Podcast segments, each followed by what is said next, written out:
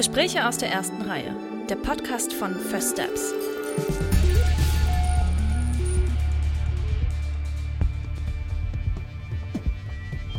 Junge Filmschaffende über erste Schritte, Herzensprojekte und ihr Lieblingskino.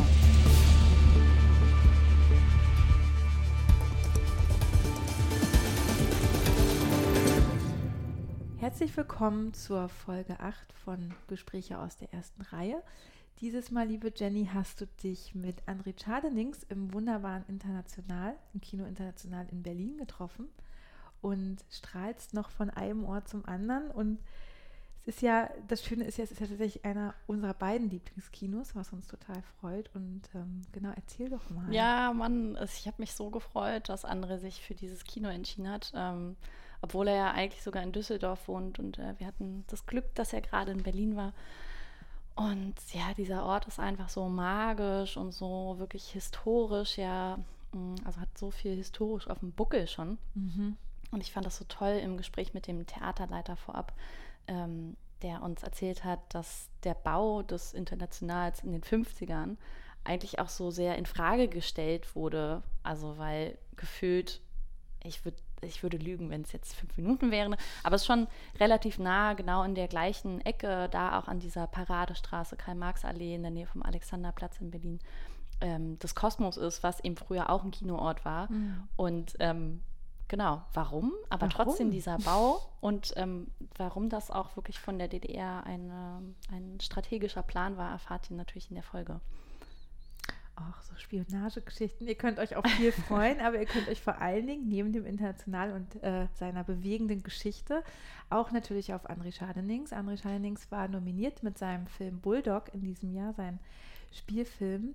Und ähm, ihr sprecht über diesen Film natürlich, ähm, ein Ensemblefilm, sehr klein, ein sehr kleines Ensemble, wahnsinnig intensiv, in dem er sich ähm, mit einem seiner Lieblingsthemen beschäftigt, und zwar äh, die Beziehung von Menschen, die sehr jung Eltern geworden sind. Also entweder zwischen in dem Fall Mutter und Sohn und was passiert, wenn eine dritte Person plötzlich dazukommt, wie wird dieses Gefüge aufgebrochen. Und das scheint aber ein Thema zu sein, was ihn auch weiterhin beschäftigt, darüber redet ihr.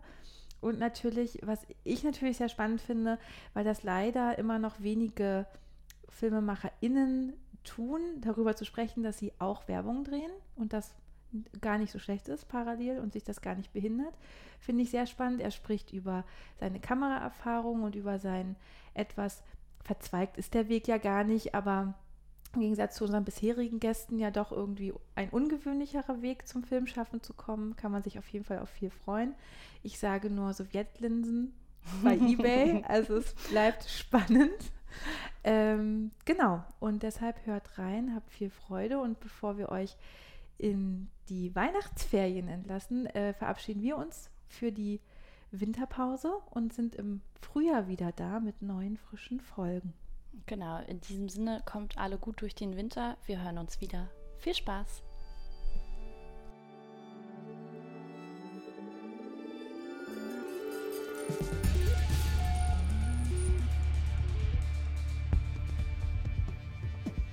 Willkommen zu einer neuen Folge von Gespräche aus der ersten Reihe. Heute sitze ich hier mit André Schadedings, unserem Nominierten aus diesem Jahr für seinen Regieabschlussfilm von der IFS Bulldog. Herzlich willkommen, lieber André. Hallo. Wir sitzen hier tatsächlich ähm, in Berlin, obwohl du eigentlich in Düsseldorf lebst. Und äh, wir befinden uns im wundervollen Kino International. Äh, international bekannt natürlich. Nein, es ist eins der ähm, bekanntesten und wirklich allerschönsten Kinos Berlins. Mein persönliches Ab also mein persönliches Lieblingskino auch. Daher danke schon mal an der Stelle dafür, dass du dir dieses ausgewählt hast. Vielleicht beginnen wir direkt mal damit. Warum sitzen wir hier in diesem Kino, André?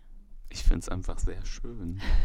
also ich, ich komme halt nicht aus äh, Berlin. Ich kenne halt meistens nur die Kinos, in die man geht während der Berlinale.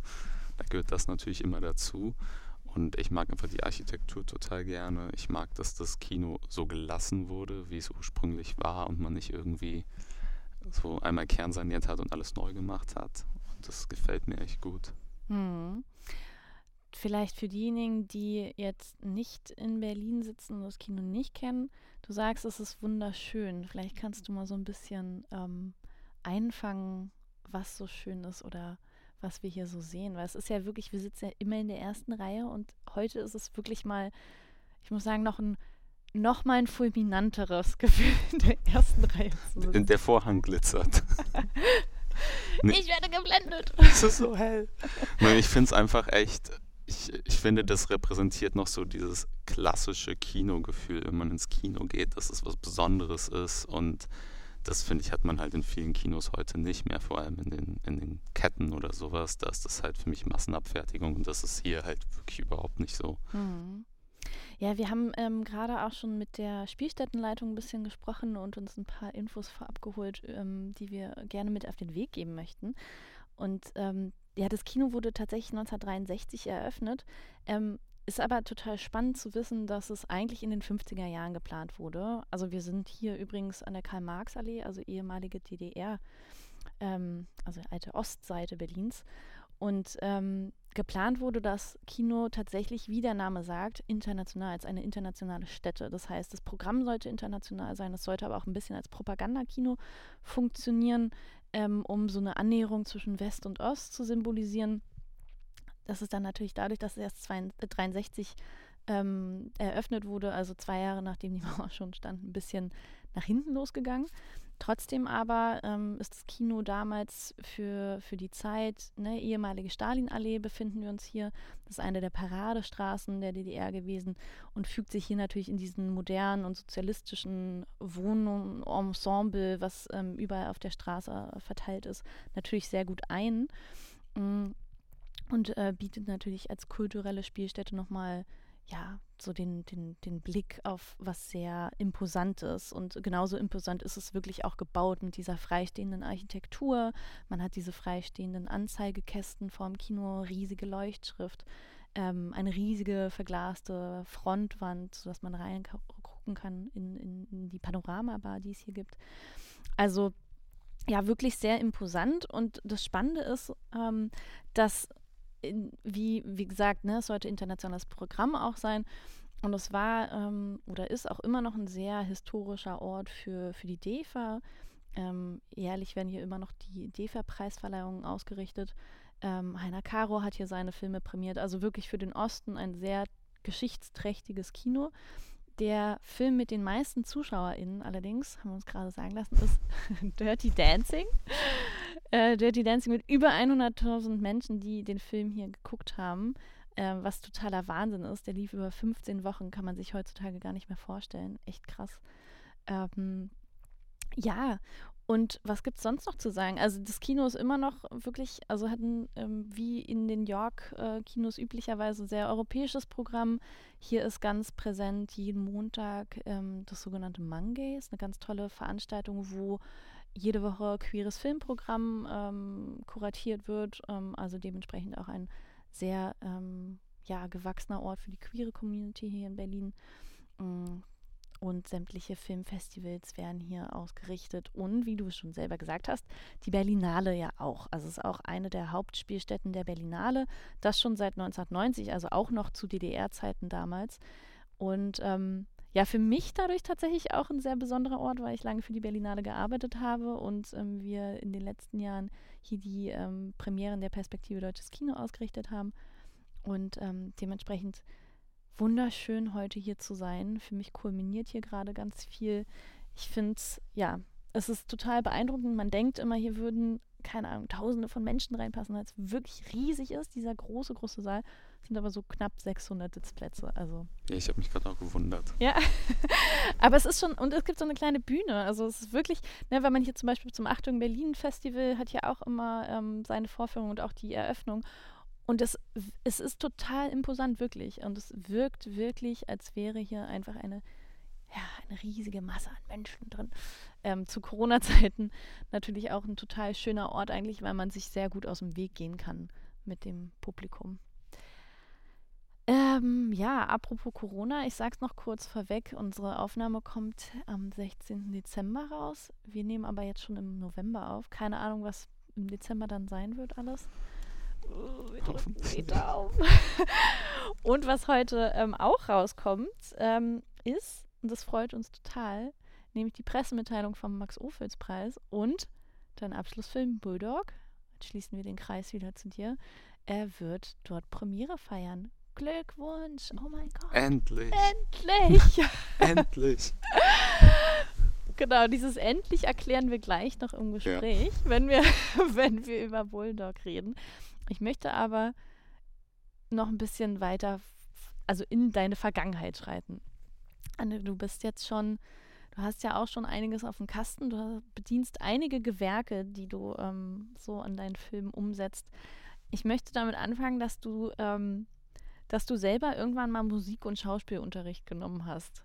Und ähm, erzähl doch mal ein bisschen, was bedeutet das Schauspielunterricht? Und ich möchte gerne wissen, welchen Einfluss hat der heutzutage immer noch auf deine das hat mir dann ganz schnell gezeigt, dass ich hinter die Kamera möchte. Weil es wirklich. Nee, ich wollte einfach einmal gucken, wie sich jemand vor der Kamera anfühlt, äh, wie sich das für jemand vor der Kamera anfühlt und wie es ist, wenn man auf einer Bühne steht. Und habe dann ganz schnell gemerkt, dass das nichts für mich ist. Und habe aber dann, also das, was mich halt fasziniert hat und was mich auch bis heute fasziniert an Filmen, ist, dass man dann versteht, dass man als Schauspieler oder auch als Regisseur oder als Filmschaffender, dass man in äh, Szenen gehen kann und Dinge wiedererleben kann oder Dinge erleben kann, die man in seinem eigenen Leben zwar auch erleben kann, aber nicht unbedingt die Konsequenzen.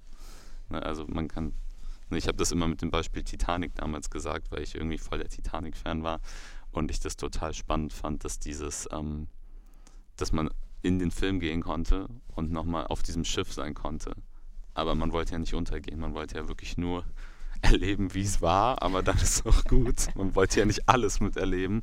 Und ich finde, das ist für mich halt teilweise einfach Film. Du kannst halt miterleben, wie eine Ehe zerbricht oder wie sich zwei Menschen finden, ohne dass du aber dieses gesamte Leben leben musst. Und ähm, das ist das, was mich auch an Schauspiel fasziniert hat.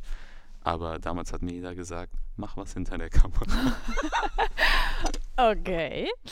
Ähm, ja, das klingt auf jeden Fall. Äh, das mit der Titanic finde ich lustig, dass du es erwähnst, weil ähm, das ähm, habe ich in deiner Vita auch gelesen. Du hast das, ich weiß gar nicht, ob es auf der Seite von der Filmhochschule steht oder ob du es sogar auf deiner eigenen Website stehen hast. Ich musste auf jeden Fall mega lachen und dachte mir so, ja, äh, da zeigt sich auch mal wieder, André ist ein Kind der 90er. Ja. Hat auch einigen Einfluss bei dir. Ähm, ich finde auch bei Bulldog gibt es so ein paar Stellen, wo ich denke, ja, das ähm, erwärmt mein 90er-Herz total. Ich mm. liebe die 90er. Ja. auch in die können wir uns ja gut und gerne jederzeit zurückversetzen, dank Filmen. Ähm, okay, aber wann kam dann für dich tatsächlich, also gab es so einen Moment, ähm, wo du gesagt hast, dass ich packe das jetzt nochmal anders an. Also nicht nur, dass dir andere Leute oder du selber gesagt hast, hm, vor der Kamera ist nichts, ich möchte lieber hinter die Kamera gehen. Wann war aber trotzdem der Moment, dass du gesagt hast, okay, ich ähm, gehe jetzt nochmal an eine Filmhochschule und ich studiere das Ganze auch? Genau, das war erst, ich weiß es gar nicht mehr, da war ich aber schon 22 oder 23 oder 24, ich weiß nicht mehr. Ich war auf jeden Fall der, einer der Ältesten in meiner Klasse. Und ähm, ich hatte davor vier, fünf Jahre in der Werbung gearbeitet und habe dann gemerkt, dass das das war halt cool, wenn man das Handwerk lernen konnte, aber es hat mich halt dann irgendwann auch inhaltlich, ich fand es nicht mehr so spannend, weil es dann oft immer das Gleiche war. Und ich wollte halt die längeren Formate erzählen. Das sind halt ganz, ganz kurze Sachen und die haben teilweise auch einfach keine, man hat gar nicht die Zeit oder der Kunde hat gar nicht das Interesse, in die Tiefe zu gehen. Und ähm, das war der Punkt dann für mich, dass ich dann gesagt habe, ich gehe nochmal in die Filmhochschule und ich möchte auch erstmal finden, was ich eigentlich erzählen möchte, so was meine Stoffe sind. Und weil in der Werbung setzt man sich nicht so viel mit sich selbst auseinander und mit den eigenen Themen, was man irgendwie erzählen möchte, weil das ja meistens dann, sind ja dann oberflächliche, oberflächlichere Themen, die vor allem nicht von dir selber kommen, wo du keinen Zugang zu hast. Ja, klar, gut. Ich meine, in was 30 Sekunden ist natürlich auch kein Vergleich zu einem 90-minütigen Film ähm, wie du schon sagst, das Format ist ja das, was, worin du dann quasi ein komplexeres Erzählmittel gefunden hast. Ähm, du hast ja aber trotzdem auch schon vorher Kamera gemacht, ne? Also du hast ja, während du Werbung auch schon gemacht hast in den Jahren davor, hast du auch schon Kamera gemacht. Du hast dann aber dich für Filmregie an der, an der Hochschule entschieden. Wie kam es dazu? Also gab es da schon immer, dass du so eine Balance zwischen Kamera und Regie hattest oder hm. Sie hatten sich in der Aufnahmeprüfung gestritten, glaube ich. Der Hans Steinbichler hat die Aufnahmeprüfung gemacht mit äh, David Slama zusammen. und für Kamera und Regie und die haben sich dann, glaube ich, so ein bisschen gestritten, weil jeder irgendwie meinte, nee, komm zu mir, komm zu mir. Aber ich, bei mir war das eigentlich wirklich einfach aus dem Grund, ich hab, wollte immer Regie machen und hatte auch immer da am meisten Lust zu, aber irgendwie dann in Teenagerjahren hat man halt dann einfach die Kamera selber genommen und hat dann angefangen und habe dann irgendwie gemerkt, dass ich das ganz gut kann selber und habe dann halt auch gemerkt, dass man damit äh, schneller auch die Miete bezahlen kann, weil man einfach schneller von Projekt zu Projekt gehen kann, gerade in der Werbung. Und habe dann eine ganze Zeit Kamera gemacht eigentlich. Und ich mache das auch heute noch gerne. Also ich mache heute noch gerne für andere RegisseurInnen mache ich Kamera, aber ähm, ich schalte dann den Regisseur ab bei mir, weil sonst, das bringt dann gar nichts. Aber hauptsächlich, ich liebe halt Regie. Mir macht das am meisten Spaß. Mhm. So, das heißt, du hast ähm, auf jeden Fall schon einige Jahre auf dem Buckel gehabt, wo du dich mit Werbefilmen auseinander auseinandergesetzt hast, wo du ähm, vor allem auch Kamera selber geführt hast und bist dann an die Hochschule, hast dich dann aber für das Regiestudium entschieden. Erzähl uns doch mal ein bisschen was aus deinem Studium. Also was hat dir das Studium mitgegeben und welche Bedeutung nimmt das nach wie vor noch für dich ein? Also das, das Studium ist natürlich erstmal ziemlich gut für zum Netzwerken. Also man bekommt halt eine Aufmerksamkeit, die man halt nicht bekommt, wenn man komplett alleine draußen startet. das hilft halt enorm. Für mich war es wirklich schwer, weil ich bin so ein, ich bin halt so ein Macher, der komplett aus der Praxis kam und der dann in die IFS gekommen ist. Und ich weiß nicht, wie es jetzt ist, aber in unserem Jahrgang war es äh, sehr theoretisch eigentlich für mich, also nach meiner Auffassung. Und das war dann sehr hart für mich, weil ich einfach so machen, machen, machen und umsetzen und gar nicht lange drüber reden und direkt drehen.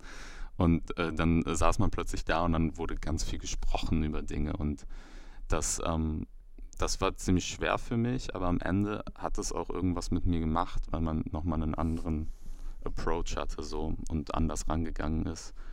Und ähm, ich glaube ich auch einfach dadurch, dass ich mal nicht gemacht habe und mir die Ruhe genommen habe, dann eigentlich auch mein Thema gefunden habe. Und das wäre, glaube ich, nicht gegangen, wenn ich weiter gearbeitet hätte. Dann hätte ich mich gar nicht damit auseinandergesetzt, was, was mich berührt, was mich irgendwie interessiert zu erzählen. Hm. Was ähm, ist denn dein Thema? Mein Thema? Ich weiß auch nicht, es geht immer wieder eigentlich zurück auf irgendwie abhängige Beziehungen auf ähm, jetzt gerade ja ganz klar diese, diese jungen Eltern faszinieren mich, irgendwie wo, wo die äh, Mutter oder der Vater irgendwie gefühlt nur eigentlich selbst noch ein Kind sind. Das zieht sich jetzt gerade auch eigentlich durch diese, durch die nächsten Stoffe, an denen ich arbeite. Und aber die Abhängigkeit von zwei Personen fasziniert mich irgendwie total. Da bin ich irgendwie immer interessiert. Mhm. Aber halt in so einer hoffnungsvollen Weise und nicht in so einer, die komplett runterzieht die ganze Zeit. Den Blick darauf haben wir ja gleich auch nochmal mit Bulldog tatsächlich, weil ich finde, da hast du, also wie du ja schon selber sagst, das ist gerade das aktuelle Medium oder der, das aktuelle, was, worauf wir schauen können von dir und ähm, da gelingt dir das sehr gut, dieses Abhängigkeitsverhältnis auf vielerlei Ebenen, finde ich. Ähm, ich will noch mal ganz kurz, äh, Studium hat ja auch immer so ein bisschen leider immer noch den Charakter von ähm, relativ äh, low-budgetierten äh, Produktionen oder ich würde es mal in eurem Fall nennen ultra-low-budget-Produktion. Ähm, du hattest äh, dazu im Sommer ähm, zusammen mit Julius, Julius Nitschkow, deinem Hauptdarsteller aus Bulldog, ja auch bei uns einen Live-Talk auf Instagram, den ihr euch übrigens immer noch ansehen könnt in unserem Feed. Ich will jetzt auch gar nicht zu sehr da wiederholen, was ihr schon besprochen habt, aber das Fazit daraus war ja eigentlich auch, ähm, ihr wollt gar nicht bewerben, dass man Filme auf ultra-low-Budget ähm, produzieren sollte, sondern ganz im Gegenteil, du wünschst dir ja eigentlich was anderes. Deswegen wäre für mich die Frage, was braucht es jetzt nach dem Studium? Du bist jetzt aus dem Studium raus, du bist auf dem freien Markt sozusagen. Ähm, was braucht es für dich, um deine Stoffe so realisieren zu können, wie du es dir wünschen möchtest? Für mich ist es super wichtig, erstmal ein, ein, Team zu haben. Also ich glaube, bei Bulldog, da haben wir auf jeden Fall jetzt ähm, in, in verschiedenen Positionen, habe ich jetzt Leute gefunden, mit denen ich weiterhin noch zusammenarbeiten wollen würde, weil, weil es wirklich gut geklappt hat.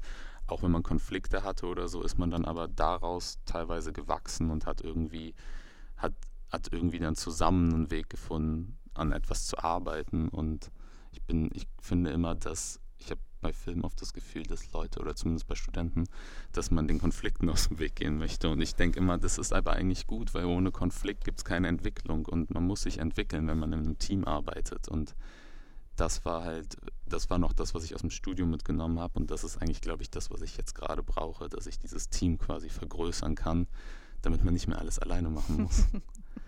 Ja, apropos alles alleine machen, kommen wir doch mal auf Bulldog zu sprechen. Da hast du nämlich, äh, wenn man sich so den Stab anschaut, äh, ja einiges gemacht. Regie, Drehbuch, Kamera natürlich, Szenenbild auch. Und ich würde ja fast auch sagen, ein bisschen Produktion und Verleiharbeit kommen auch noch so dazu. Ähm, ja, aber lass uns mal die Leute, dadurch, dass der Film ähm, ja jetzt erst seine Premiere feiern wird im Januar, ähm, hat man den Film ja wahrscheinlich noch nicht gesehen. Der Film spielt auf Ibiza ähm, und wir sehen den 21-jährigen Bruno zusammen mit seiner Mutter Toni, die gerade mal 15 Jahre älter ist als er, ist also eine Teenage-Mom. Und die beiden stehen in einem sehr nahen Verhältnis zueinander und schlagen sich so ein bisschen da auf, in dieser Off-Season auf Ibiza ähm, so ich sag mal, durch die Arbeitsverhältnisse durchs Leben und kämpfen sich so ein bisschen quasi durch ihre eigene Existenz. Und dann irgendwann kommt Hannah äh, dazu. Hannah ist die neue Partnerin von Toni und plötzlich gerät so ein bisschen dieses Zweiergeflecht auseinander und plötzlich muss Bruno feststellen, dass er doch ganz schön viel Verantwortung übernimmt für sich, für seine Mutter, ähm, die irgendwie noch sehr Kind geblieben ist und dass ihm das vielleicht gar nicht so passt und es auch nicht so passt, dass da jetzt plötzlich so eine Dritte mit von der Partie ist. So würde ich es jetzt erstmal ja. relativ lose beschreiben. Ähm, du hast es vorhin schon selber gesagt, ähm, dass da das Abhängigkeitsverhältnis für dich total spannend ist und auch diese jungen Eltern oder die Geschichte von jungen Eltern. Ähm, ich finde es total interessant, äh, wenn man sich den Film anschaut, dass natürlich dieses Mutter-Sohn, ähm, die, dass die Beziehung im Vordergrund steht, ganz klar. Mhm. Und dass es immer dieses, also es ist immer ein Aushandeln der beiden zwischen Verantwortung und dieses Gefälle von, wer übernimmt welche Rolle hier eigentlich, dass das dir unheimlich gelungen ist, aber dass die Abhängigkeit auch durch so viel anderes symbolisiert wird, also durch diesen Ort Ibiza alleine, also dass sie da auf dieser Insel gefangen sind und, und auf sich gestellt sind, wird ja dann auch nochmal räumlich ähm, so symbolisiert. Mm, ich würde gern dich nochmal so auf diesen ganzen Prozess hin ähm, ja, erfragen. Wie hast du diese Geschichte natürlich gefunden und warum hast du sie so erzählt, wie du sie erzählst? Ich habe irgendwann vor vier Jahren oder so im Studium habe ich eine Dokumentation gesehen und ähm, die handelte eigentlich von einem Jungen, der der selber ähm, schwul war und das nicht seiner Mutter sagen wollte, weil sie super homophob war. Und nach und nach kam dann raus, dass ähm, er es ihr dann irgendwann gesagt, weil er es nicht mehr ausgehalten hat. Und dann war sie zwei Wochen verschwunden. Und dann kam sie wieder und hat gesagt, ja, du kennst ja meine beste Freundin. Ja, wir sind eigentlich seit zehn Jahren zusammen. Und ich wollte das eigentlich erst als Film machen, habe dann aber gemerkt, dass das, ich hätte das in Deutschland irgendwie nicht erzählen können. Ich habe immer gedacht, das rutscht zu schnell dann ins Slapstick ab, weil ich das Gefühl habe, dass das Publikum manchmal weiter ist schon und sich dann denkt, ihr sagt es euch doch gegenseitig, wo ist denn das Problem? Obwohl es bestimmt noch Probleme gibt, gerade so in ländlicheren Regionen.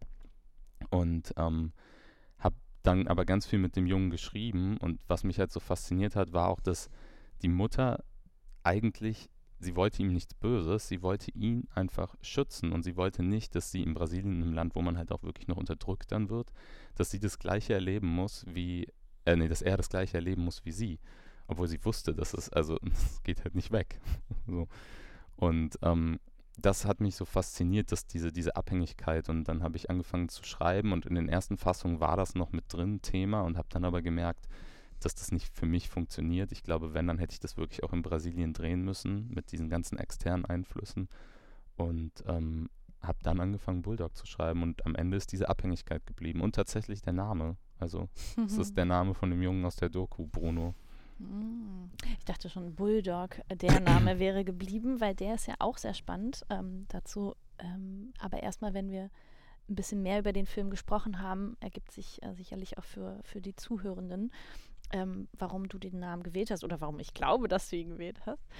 Ähm, genau, aber äh, ich finde es auch so spannend. Du hast ja, die, also diese Abhängigkeit, die letztendlich ähm, wiederum von der Mutter ihrem Sohn gegenübersteht. Also ähm, im Englischen könnte man von Parentification so sprechen, ne? Also dieses, dass plötzlich der Sohn in die Rolle der Mutter tritt oder immer wieder diesem Muster verfallen ist, selber zwar Kind zu sein, aber gleichzeitig Elternteil zu sein, weil die eigene Mutter eigentlich viel zu wenig Kind war.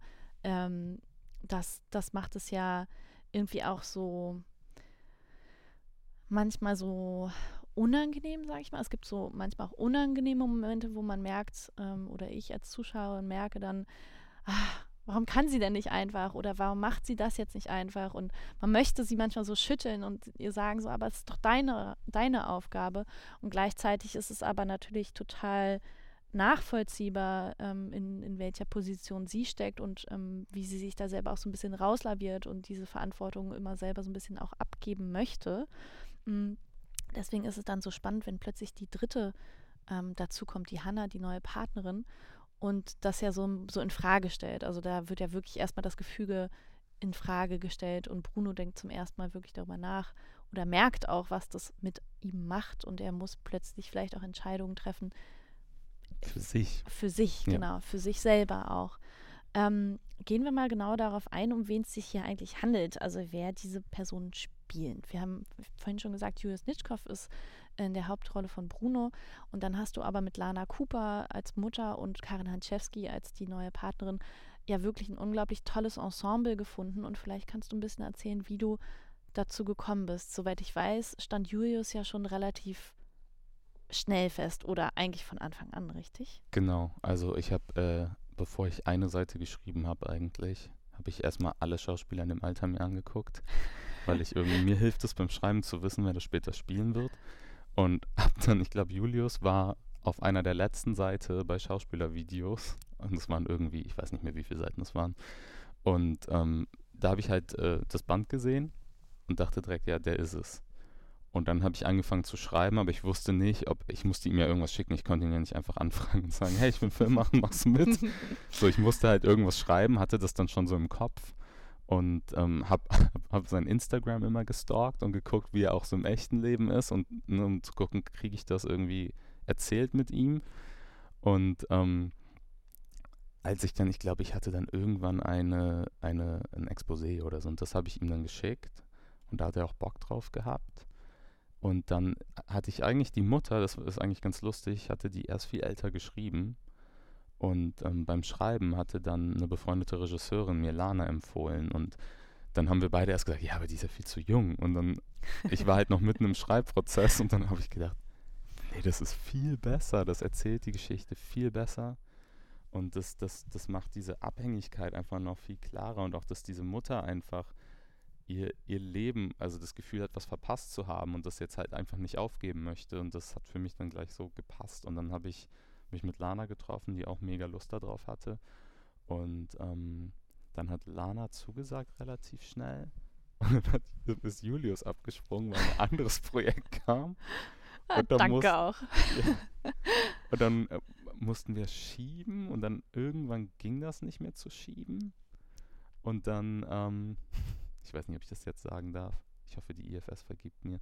Aber irgendwann habe ich dann, ich wusste, ich hätte sonst drehen müssen und ich habe dann irgendwann gesagt, dass die, die Bungalows, in denen wir drehen wollten, die umsonst waren, weil wir die gestellt bekommen haben, Gott sei Dank, dass dann Rohrbruch ist, dass wir nicht drehen können. weil ich unbedingt Julius haben wollte. Und ich weiß gar nicht, ob ich ihm das jemals erzählt habe. Weiß ich nicht. Aber Also auch da wieder die Diskrepanz eines Studentenfilms, also dass man letztendlich, du hast Auflagen, du musst letztendlich fertig werden, um dieses Studium abzuschließen, aber du kannst nicht und Drehs sind ja immer unvorhersehbar, deswegen, ah, ja, aber das, das hat dann tatsächlich funktioniert. Ich hoffe, Sie vergeben mir jetzt, wenn Sie das hören. Aber, und dann äh, hat- war Julius auch dabei. Und dann haben wir ganz lange nachgedacht, Lana und ich, wer passen könnte. Und haben dann, ich glaube, kurz vorm Dreh oder so, also Lana hat schon, Karin schon früh vorgeschlagen. Und dann haben wir uns, glaube ich, drei Wochen vor Dreh, haben wir uns in Berlin getroffen. Wir haben auch gar kein, also ich habe bei allen kein Casting gemacht. Wir haben uns einfach immer nur getroffen. Und ähm, dann haben Lana und Karin und ich saßen dann in einem Café und haben einfach nur gequatscht. Und dann erst Kaffee und dann abends Bier getrunken. und dann habe ich aber schon gemerkt, dass da eine Chemie da ist, dass das funktioniert, dass alle irgendwie wirklich jetzt einfach Lust auf so eine Art von Film auch hatten. Und ähm, ja, so kam der Cast zustande eigentlich. Mm, ja, ich finde es wirklich, also die drei passen unheimlich toll in diese Rollen. Und das Lustige ist, dass Karin ja in einem anderen ähm, Regiedebüt Lotte spielt sie auch eine junge Mutter. Ja, Also genau. da geht es um was ganz anderes natürlich. Da geht es so um so ihre, Verl- also ihre aufgegebene Mutterschaft so ein bisschen und das Wiederfinden, Annähern an, an das Kind. Ähm, aber deswegen ist es, finde ich, so spannend, sie jetzt auf dieser anderen Seite zu sehen, weil sie ja in dieser ähm, Figur von Hannah letztendlich so die Verantwortungsvolle übernimmt, diejenige, die so ein bisschen den Anstoß bei beiden gibt, also bei Mutter und Sohn, ähm, sich so ein bisschen aus, aus ihren Mustern herauszuhelfen. Ähm, das finde ich total toll. Und Lana ist natürlich auch eine super Besetzung. Ähm, und da habe ich mich gefragt, Lana kommt ja auch so ein bisschen aus dem Berliner Mumblecore. Ihr habt vor Ort, äh, du hast selber gesagt, ihr habt kein Casting gemacht, ihr habt dann vor Ort, glaube ich, auch einige Male wahrscheinlich ein bisschen inszenieren, also äh, inszenieren, sage ich schon, äh, improvisieren müssen. Und da habe ich mich gefragt, welche, ja, welche eigenen Elemente diese drei ja doch sehr etablierten Schauspielenden so mitgebracht haben. Also wie die Chemie dann vor Ort war, welche Dynamik sich da so ergeben hat. Ich fand es super spannend beim Dreh, weil ähm, wir haben, wir haben, also wir hatten ein Drehbuch, wir waren kein Improfilm, aber wir haben, also wir haben, glaube ich, eine Szene im Film ist wirklich Impro, das ist die in dieser, in dieser Industrieküche, wenn sie auf Mhm. Jobsuche sind. Das war einfach, die, es gab zwei andere Szenen im Buch, die was ähnliches erzählt haben und dann waren wir in diesem Restaurant, was gar nicht so schön war, wo wir dann gedreht haben und ich habe dann diese Küche gesehen und der, der Chef war gerade so locker.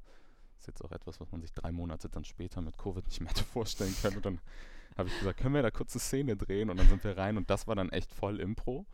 Die steht, es stand so nie im Buch und es ist echt lustig, dass die dann im Film gelandet ist und die Szenen, die eigentlich nicht im Buch stand, äh, die im Buch standen, sind nicht im Film gelandet. Aber alles andere sind, äh, das ist alles gescriptet gewesen. Aber ich habe immer gesagt, haltet euch nicht an die Dialoge, weil ich, ich für mich ist es super wichtig, wenn man so einen kleinen Film macht auch und auch generell bei allen anderen Filmen, dass das Schauspiel steht für mich so im Mittelpunkt und ich muss das glauben, was da gespielt wird und dann benutzt die Worte nicht so, wie ich sie geschrieben habe.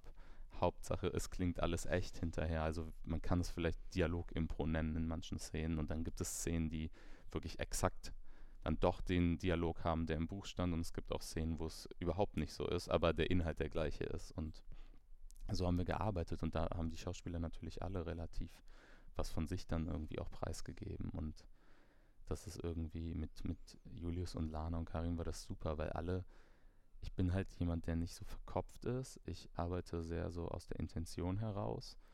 Und äh, bin irgendwie relativ intuitiv und das war bei den dreien auch so. Also man, wir hatten dann gar nicht immer die Lust, irgendwas jetzt tot zu diskutieren vorher, sondern einfach mal machen, dann kurz drüber sprechen und dann nochmal machen. Das hat sich dann irgendwann so schnell etabliert und bei uns so gut funktioniert. Wir haben teilweise Szenen in drei Takes, waren wir fertig und haben die nächste Szene irgendwie dann angefangen. Das ging echt so schnell. Das äh, hat richtig gut funktioniert. Aber ich glaube, das, das muss einfach passen. Da muss man die richtigen Leute aussuchen, die da irgendwie auch Lust zu haben. Hm. Jetzt, wo du gerade sagst, so drei Takes und ähm, da fällt mir auch so ein bisschen eure Drehzeit ein und ähm, auch aus anderen Gesprächen, ihr habt ja auch wirklich in der Off-Season gedreht. Ähm, welche Herausforderungen sind dir so im Kopf geblieben, die ihr vor Ort hattet, auf die man jetzt zurückblickt und sich denkt, boah, das war echt, also Von der äh, Drehlocation her, oder? mh, von der Location, von den Temperaturen. Ja, da, da kann der Julius was zu sagen. Ihm war immer zu kalt. Nein, also wir haben halt im, wir haben halt im Dez wir haben über Silvester, Dezember, Januar gedreht, weil wir halt Angst hatten, dass uns sonst wieder SchauspielerInnen abspringen. Und dann haben wir gesagt, wir nehmen die Zeit, weil da wird nie, dreht kein anderer. Und haben dann alle zusammen Silvester gefeiert. Und ähm, aber es war eigentlich bis auf den Faktor, dass was das Julius kalt war, aber wir hatten halt so 24 Grad tagsüber, es war jetzt nicht so kalt. Nur wir wollten halt Sommer erzählen trotzdem. Und, ähm, oder zumindest Wärme und jetzt nicht alle im Pulli oder in der Jacke. Und dann war das halt alles nicht so dick angezogen. Er hatte immer die kurze Hose und das Achselshirt. Aber es gab ansonsten, fand ich das super angenehm da zu drehen. Ich finde, in Spanien, die Leute sind, also super interessiert daran. Die wollen helfen, die haben Lust zu helfen und das war eigentlich ehrlich gesagt einfacher als Projekte, die ich in Deutschland bis jetzt gedreht habe. Da ist dann immer eher so, "Öh, da wollen Filmleute irgendwas, die machen bestimmt alles kaputt und nee, wollen wir nicht. Und da war es echt so, braucht ihr noch was, braucht ihr das noch? Und so haben wir ja auch das Kind gefunden. Also es kam irgendwann ähm, der Vater von, dem, äh, von Zoe, die Zoe im Film spielt, die, der lief vorbei an dem Bungalow, als wir das äh, gepreppt haben, irgendwie Wochen davor, und hat dann gefragt, was, ob wir Filmleute sind. Irgendwie hat er das erkannt und dann haben wir gequatscht mit ihm und dann kam raus, dass er früher Bodyguard von Leonardo DiCaprio, Kate Winslet und so war. Und hat dann gesagt, braucht ihr noch irgendwas? Ich habe auch noch eine Tochter. Die kann auch mitspielen. Ja, und wir hatten halt, sie stand halt im Buch, das Kind. Und dann haben wir, ähm, haben, haben wir irgendwie ein bisschen gequatscht und das war halt irgendwie drei, das war lange bevor wir den Film gedreht haben. Und dann habe ich auch bei ihr in dem Zimmer hinterher, als wir die Sets eingerichtet haben, zwei Monate davor, habe ich in ihrem Zimmer, das Zimmer, was auch im Film ist, habe ich geschlafen und übernachtet. Und das hat, glaube ich, echt geholfen, weil dadurch war sie super locker, war super vertraut mit Julius und mit uns allen. Und deswegen, also vor Ort war es ehrlich gesagt angenehmer, als in Deutschland zu drehen, hm. unter den Bedingungen. Und man kann auch Glück haben. Genau, du hast gerade auch erwähnt gehabt, dass ihr Sommer erzählen wolltet. Ähm, darauf würde ich noch mal ein bisschen eingehen, weil das Visuelle natürlich jetzt auch an dem Film was total Spannendes ist, einfach weil du ja auch die Kamera dahinter gemacht hast. Ähm, wir reden hier die ganze Zeit immer von diesem Abhängigkeitsverhältnis und von der Mutter-Sohn-Beziehung, aber letztendlich, wenn man auf den Film guckt, ist es eigentlich ja auch ein, also es ist ein Porträt eines Jungen oder eines jungen Mannes. Ähm, und das wirkt sich natürlich auch in der Kamera aus wenn ich mich nicht richtig, also wenn ich, wenn ich richtig liege, ist Julius in jeder Einstellung zu sehen. Ja. Also irgendwas immer. Wenn nur ein Arm im Anschnitt, irgendwas ist immer da. Vielleicht kannst du noch ein bisschen was dazu erzählen, wie du ähm, ja für dich das Kamerakonzept entwickelt hast, weil der Film auch einen sehr, der hat einen sehr eigenen Look. Also das, was du mit Sommer erzählen gerade meintest, findet sich für mich in so einer und das meine ich im allerbesten Sinne so ein bisschen so einer Polaroid-Optik. Also es hat so, eine, so einen polaroidigen Look irgendwie mit den Farben, mit dem Licht. Wir erzählen eigentlich ja ein ähm, schweres Thema und ich wollte das nicht im Ton, im Bild überall schwer darstellen, in der Musik auch noch. Und wir erzählen halt ja alles aus seiner Sicht. Und für ihn, sein Leben ist gut. Bis er dann merkt, dass es nicht so gut ist. Aber wir sehen es aus seiner Sicht. Und deswegen fand ich das super wichtig, das einfach bunt zu erzählen und schön und, und die Kamera habe ich eigentlich, das, das stand relativ früh für mich fest, wie ich Kamera machen wollte und mit welchen Farben wir arbeiten wollten und mit welchen Konzepten. Und mir war einfach super wichtig, dass es wirklich bunt ist, dass es ähm, auch, dass es irgendwie nicht so, so klinisch irgendwie aussieht, wie ich finde, heute sind die Sachen mir oft zu perfekt. Das ist mir alles irgendwie zu klinisch. Und wir haben ganz viel mit Filtern gearbeitet oder mit, ähm, wir haben auch hinter dem Grading, haben wir wirklich noch Korn drüber gelegt. Sieht man kaum. Das ist eher nur so fürs Gefühl. Aber ich, ich mag das, es ist irgendwie, wir haben auf Linsen gedreht, die, ähm, wir haben Harry Primes, glaube ich, in der Filmhochschule und ich habe die ausprobiert und habe dann gesagt, nee, das ist mir alles zu scharf, das gefällt mir nicht. Und wir haben dann am Ende auf irgendwie so irgendwelche, ich glaube so 60er Jahre Sowjetlinsen gedreht, die 50 Euro auf Ebay gekostet haben. Und ich, ich finde es mega, mir gefällt es richtig gut. Total. Also es macht auch wirklich. Das macht diesen Polaroid-Look. Also, ja, genau. Man, also so ein bisschen retro sieht es halt aus. Ja, voll, genau. Und es ist total witzig, weil, also für mich kombiniert darin so vieles, weil ähm, dieses Polaroidige und auch, ne, eigentlich ist es ja eine Auswanderungsgeschichte auch von den beiden. Die sind da auf Ibiza, die, die hängen da ja nicht nur für den Urlaub rum, sondern die schlagen sich ja von Job zu Job und haben echt irgendwie ein prekäres Arbeitsverhältnis dort und auch ein, ein prekäres Abhängigkeitsverhältnis von ihren Auf- oder Jobgebern. Ähm, und das ist so, so im Kontrast mit diesem Polaroidigen, weil das Polaroid für mich irgendwie diese moderne Auswanderungsgeschichte symbolisiert. Also das, was wir halt immer so ne, von Instagram auch kennen. So Leute gehen ins Ausland, haben total tolle Zeit, ähm, alles auch in diesem Polaroid-Look und ähm, voll romantisiert. Und Bulldog erzählt ja genau das Gegenteil davon. Also so eine Entromantisierung letztendlich von, von diesem Abseits äh, der Gesellschaft leben. Ähm, deswegen finde ich das total spannend und ähm, macht natürlich Sinn, wenn du erzählst, dass es aus seiner Perspektive erzählt, weil ja klar, für ihn ist alles cool. Ähm, du erzählst aber auch von dem nicht clean Look, den du haben wolltest, der sich dann aber wiederum in diesen in den Settings der Hotels ja zeigt, ne? Dieses Ja. Dieses Weiß und dieses ähm, sehr saubere, auch in, in den Hotels, wo die beiden jobben. Also man muss dazu sagen, die, die machen wirklich kleinere Jobs. Also die machen Reinigen. Man sieht Bruno, die Figur, einfach sehr oft auch putzen. Ja. Was ich übrigens auch total feier. Das ist, das ist halt der Alltag da, ne? Also das, die machen halt immer nur das. ähm, genau. Und ich finde es auch total spannend, ähm, nochmal an der Figur zu sehen, dass ähm, er hat ja so eine etwas bullige Statur auch. Also ich, ich hoffe, das klingt jetzt nicht gemein, aber er hat so eine etwas bullige Statur und, und ähm, es gibt so Szenen, wo er auch die beiden, Ku also es gibt ja so sehr bewusst von dir intime Szenen, die so sehr bewusst, glaube ich, so inszeniert sind, dass man sich auch ein bisschen unangenehm fühlt als Zuschauerin ähm, um eben diese Enge zwischen den beiden zu erzählen. Und dann gibt es diese eine, wo alle drei plötzlich nebeneinander liegen und Bruno sich halt seinen Platz so zwischen den beiden Frauen nimmt und, und die Hanna so ein bisschen wegstößt, um auch zu, so sein Revier zu markieren, ne? Dieses Bullige.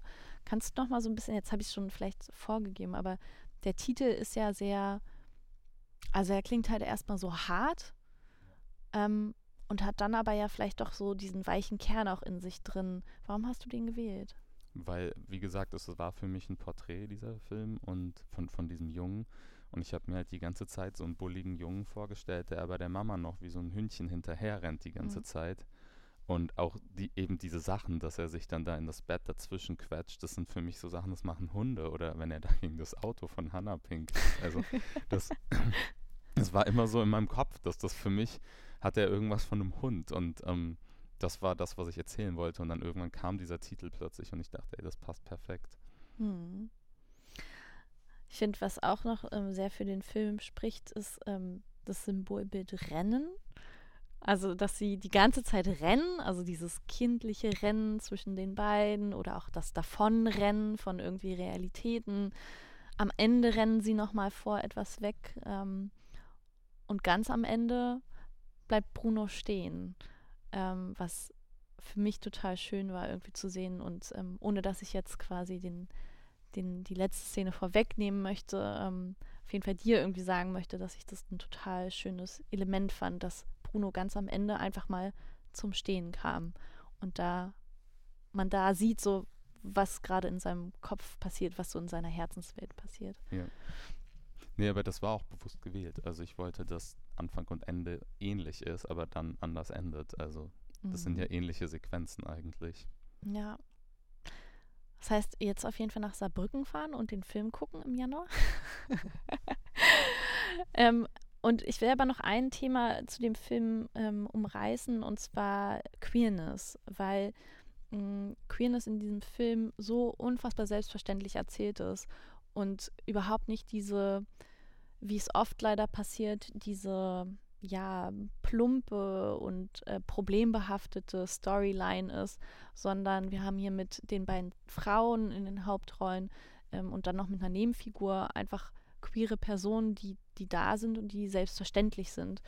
Mm, und da würde ich dich gerne oder würde ich gerne wissen, was dir in deiner Erzählung von deinen Figuren wichtig ist und warum du ähm, die so gewählt hast weil ich meine mich zu erinnern, es gab ja auch einige von außen im Schreibprozess, die dich da versucht haben, nochmal zu beeinflussen oder die zumindest ein bisschen kritischer darauf geguckt haben und vielleicht sich unsicher waren, ob das die richtige Erzählweise ist. Ja, also mir wurde schon oft gesagt, ob die beiden Frauen lesbisch sein müssen, ob das nicht einfach Freundinnen sein können, aber ich fand dann die Bedrohung einfach für den Jungen nicht spannend genug. Also das, aber ich ähm, hauptsächlich habe ich halt, als ich irgendwie jung war in den 90ern oder so und äh, nicht geoutet war, ich hätte mir halt Filme gewünscht, die das einfach das Thema haben oder Figuren haben, die aber kein Problem mit ihrer eigenen Sexualität oder mit ihrem Anderssein haben und das einfach Teil der Erzählung ist, ohne dass man darüber redet oder ohne dass man das zu einem Problem macht. Und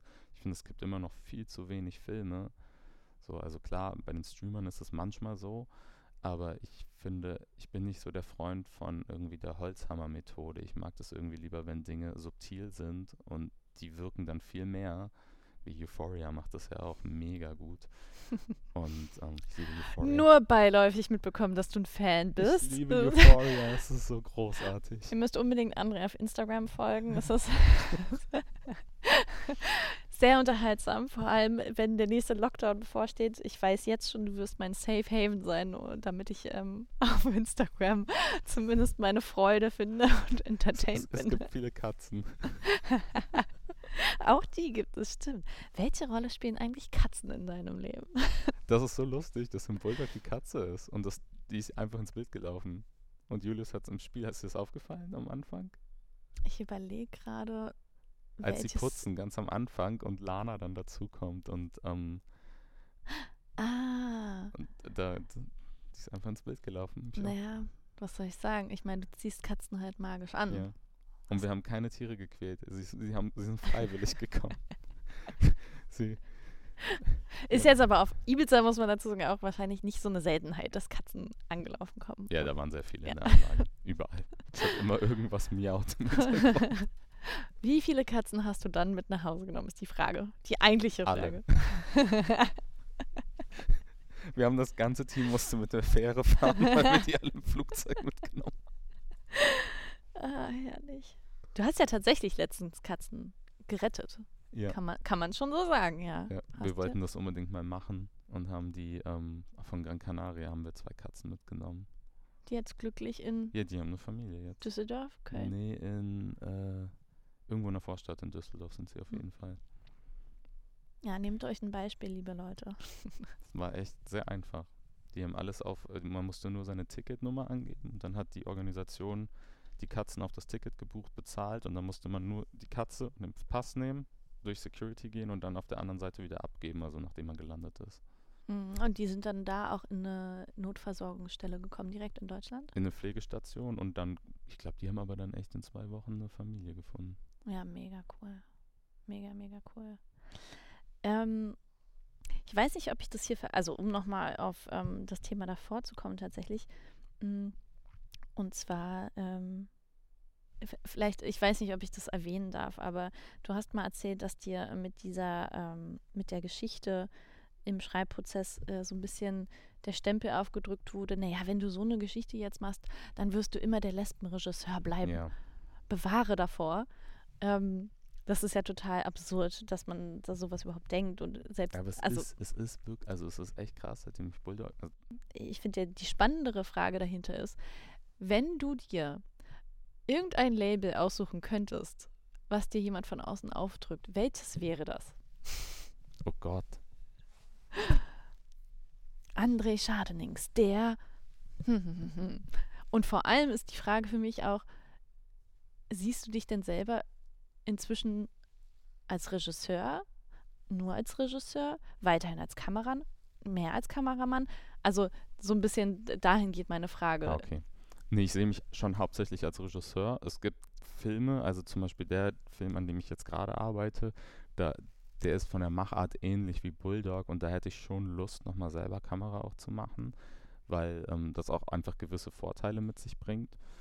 Aber es gibt auch Projekte, es ist so projektabhängig. Es gibt Projekte, da kannst du einfach nicht selber Kamera machen, weil es entweder zu groß ist oder dann doch die Schauspieler einfach, oder du hast Kamerafahrten, wir haben ja alles Handkamera gemacht, das ist nochmal was anderes das geht dann nicht und das wäre mir dann auch zu anstrengend auf Dauer. Aber hauptsächlich würde ich sagen, mache ich Regie und das, da habe ich am meisten Bock drauf. Nochmal zu der Kamera. Gibt es eigentlich Momente, in denen du dir selber als Kameramann für deine Regie im Weg stehst? Also gab es für euch beim Dreh irgendwas, wo du dir dachtest, so, äh, jetzt wäre schon eigentlich ganz cool, wenn es zwei Leute machen würden. Mm, Nee, ich glaube nicht. Aber ich hatte halt einen super Assi und ähm, das ging eigentlich ziemlich gut. Also das muss man, glaube ich, generell nochmal sagen. Ich habe nicht alles alleine gemacht. wir hatten schon ein groß, also wir hatten kein großes Team. Wir waren irgendwie 15 Leute auf Ibiza inklusive Cast, also nicht viele. Aber das hat dann einfach, äh, jeder hat halt mehrere Dinge gemacht. Also da hat halt irgendwie der Freund von mir, der quasi Fahrer war, war auch gleichzeitig derjenige, der für alle handwerklichen Sachen irgendwie gerufen wurde, der das Kunstglas gekippt hat, was da in diesen Bilderrahmen muss, was da zerbricht später, ähm, weil man das nicht im Flugzeug mitnehmen konnte, das wäre dann zerbrochen. Dann mussten wir das dort vor Ort gießen und so. Also jeder hat irgendwie tausend Sachen gemacht und sonst wäre das auch nicht gegangen. ähm, das ist nur, ich glaube, am Ende bei, bei diesen Abschlussfilmen ist das oft, dass dann, ja, dass dann doch viel bei Regie hängen bleibt einfach. Das Hm. war jetzt okay, aber ich möchte schon älter als 50 werden. Und die Frage mit dem Kamera und Regie im Weg stehen, würden die, würde die dein Cast anders beantworten als du? Ich glaube nicht. Ich glaube, ich, ich habe nur mit Julius bis jetzt darüber gesprochen und ich glaube, er fand es auch echt gut. Aber das liegt auch daran, dass ich, ähm, für mich stand das Schauspiel halt immer im Vordergrund. Und ich habe immer, erst wenn das Schauspiel irgendwie für mich safe war und dann habe ich geguckt, wo kann ich die Kamera positionieren. Nicht so, hier ist schön und hier müsst ihr das jetzt spielen, macht alles gar keinen Sinn, aber das Bild ist schön und ich habe einen Lensflare. Also ich habe halt immer gesagt, das Schauspiel wir richten uns nach dem Schauspiel und dadurch, dass ich dann quasi eine Person war, habe ich das nee, ich habe es nicht bereut. Ich war eigentlich immer, also ich habe, ich jetzt, wenn ich den Film sehe, habe ich auf jeden Fall Dinge, die ich beim nächsten Mal anders machen würde. Irgendwie, ich, mich, mich, mich stört manchmal, dass Hannah und Toni immer so weit weg sind, weil ich halt immer bei Bruno bin durch diese Single-Point-Erzählung äh, oder Single-View. Aber wir hatten einfach keine Zeit, Linsen zu wechseln, weil wir so durch den Dreh gerattert sind. Hm. Und deswegen musste ich immer diese gleiche Linse benutzen. Das würde ich jetzt beim nächsten Dreh anders machen wollen. Aber für den Film funktioniert es, finde ich trotzdem. Ja, absolut, auf jeden Fall.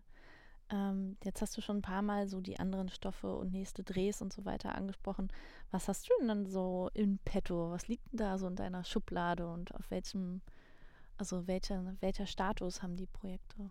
Jetzt gerade arbeite ich an einem Film, der von der vom thematisch ähnlich ist wie Bulldog. Also es geht diesmal um eine ähm, Tochter-Vater-Geschichte und die ich als Roadtrip erzählen möchte. Und da habe ich gerade richtig Lust drauf.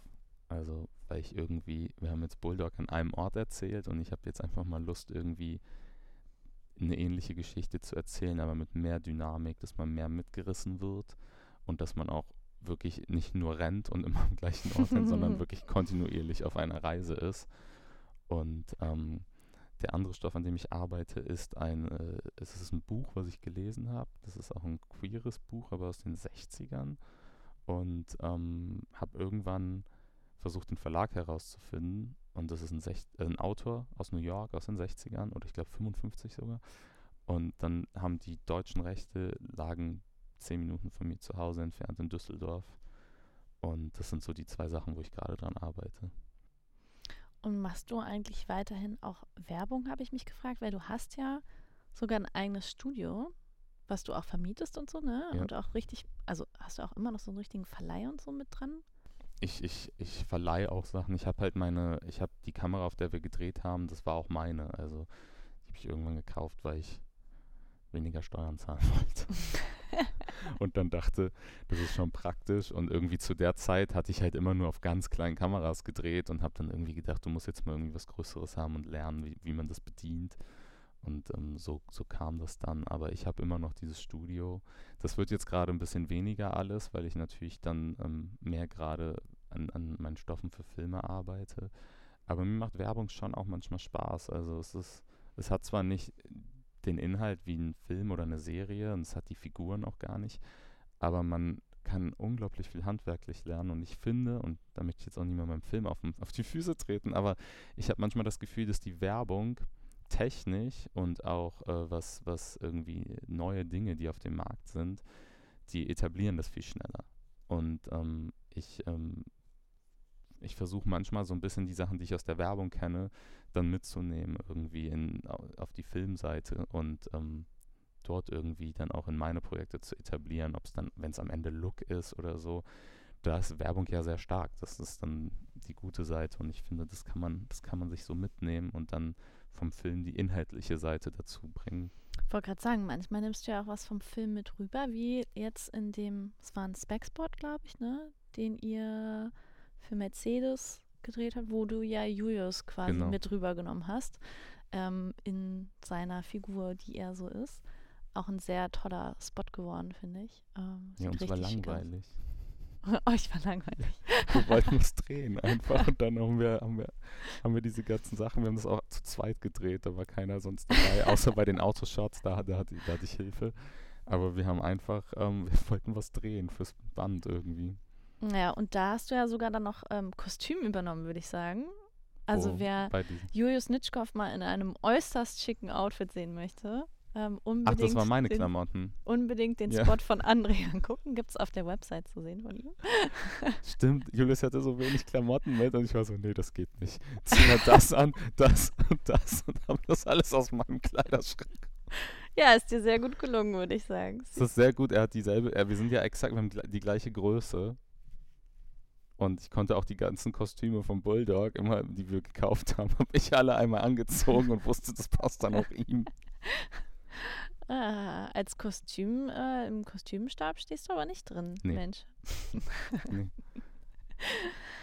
Okay, ja, also krass. Das heißt, du hast ähm, echt schon einiges ähm, da jetzt auch im Petto, bist ja auch in Gesprächen, willst ja vielleicht den einen oder anderen Stoff auch ein bisschen größer aufziehen diesmal. Klar, ich meine, wenn man einen Roadtrip erzählen möchte, dann auch noch durch Europa, dann brauchst du da ja auch ein bisschen mehr als das Ul- Ultra-Low-Budget aus dem Die, Filmstudio. die 10 Euro, die wir hatten. ähm, für mich ist natürlich jetzt noch die Frage, ähm, Bulldog, wie gesagt, läuft im Januar in Saarbrücken. Ähm, worauf freust du dich da bei der Premiere und was erhoffst du dir vom Festival, was dann quasi der Start für das gesamte nächste Jahr für den Film sein wird? Ich freue mich einfach total, endlich mal in einem Saal zu sitzen und das mit vielen Leuten oder so viel, wie man dann darf. Aber einfach dieses, das ist ja wirklich noch das Schöne am Kino, dass man zusammensitzt und zusammen gerade auch was erlebt und dass da irgendwie, ich finde immer, man hat ja trotzdem da eine Verbindung zu diesen anderen Menschen, wenn da gerade, je nachdem welche Szene ist und man ist dann gleich betroffen oder gleich glücklich. Und ähm, da freue ich mich einfach total drauf. Wir hatten das einmal jetzt im Sommer, haben wir unsere Teampremiere gemacht mit, ich glaube, wir waren 90 Leute.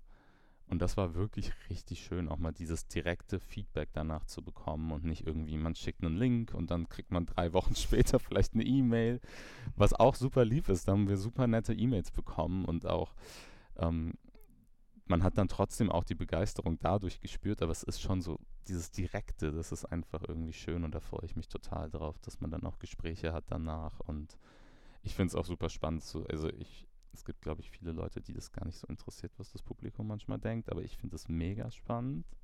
Total. Mich- also- das ist der, der, der schönste Moment, finde ich, wenn du, also gerade ich, die ja aus dem Festivalbereich auch kommt und jetzt, ne, wie hier international irgendwie hier schon Filmgespräche geführt, das ist so toll, irgendwie zu sehen, wenn dann die Filmschaffenden über ihre Arbeit reden und irgendwie da das Feedback bekommen und Resonanz einfach auch, was der Film mit den Menschen macht.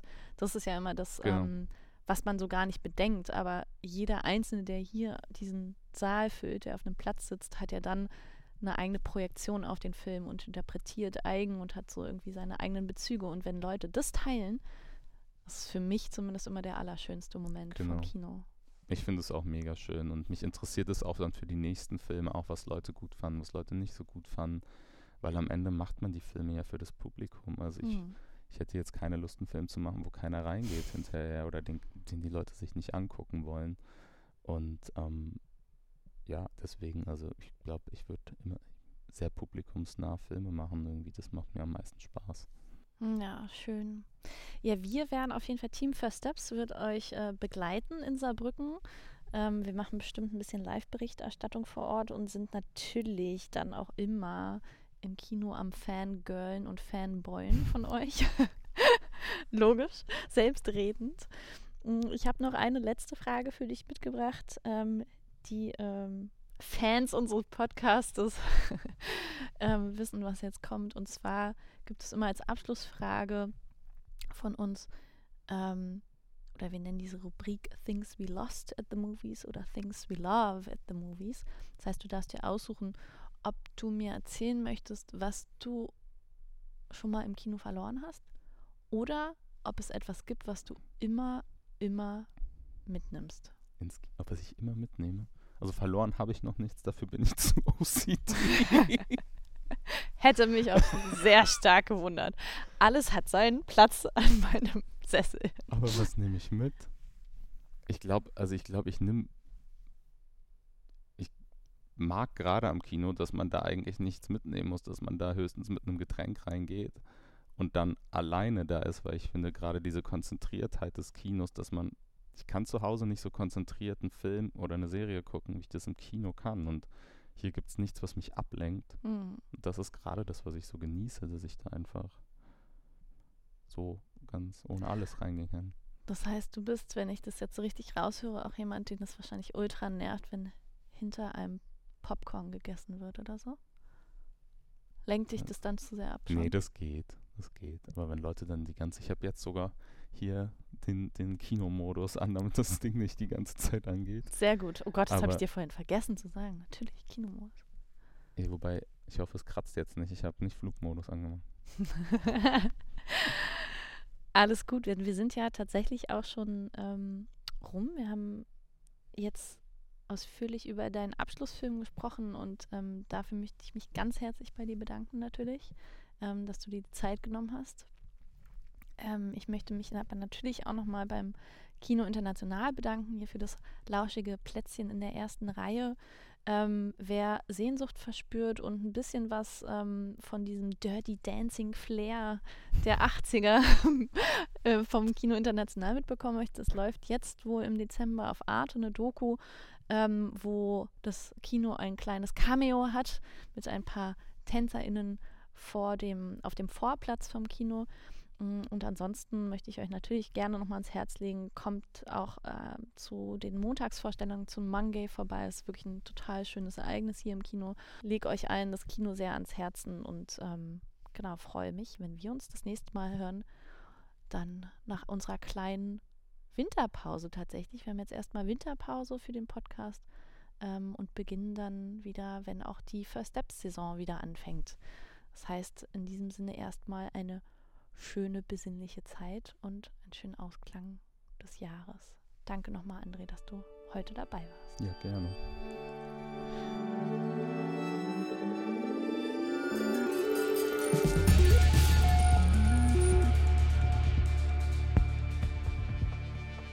Wir hoffen, ihr habt dieser Folge gern zugehört.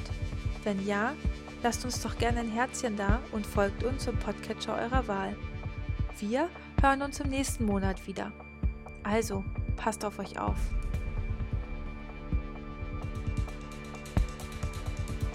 Gespräche aus der ersten Reihe ist eine Produktion von First Steps. Konzept und Redaktion Anne Beischmieter und Jennifer Stark. Postproduktion Behind the Tree. Titeldesign Sascha Borgward. Musikalische Begleitung John Gürtler.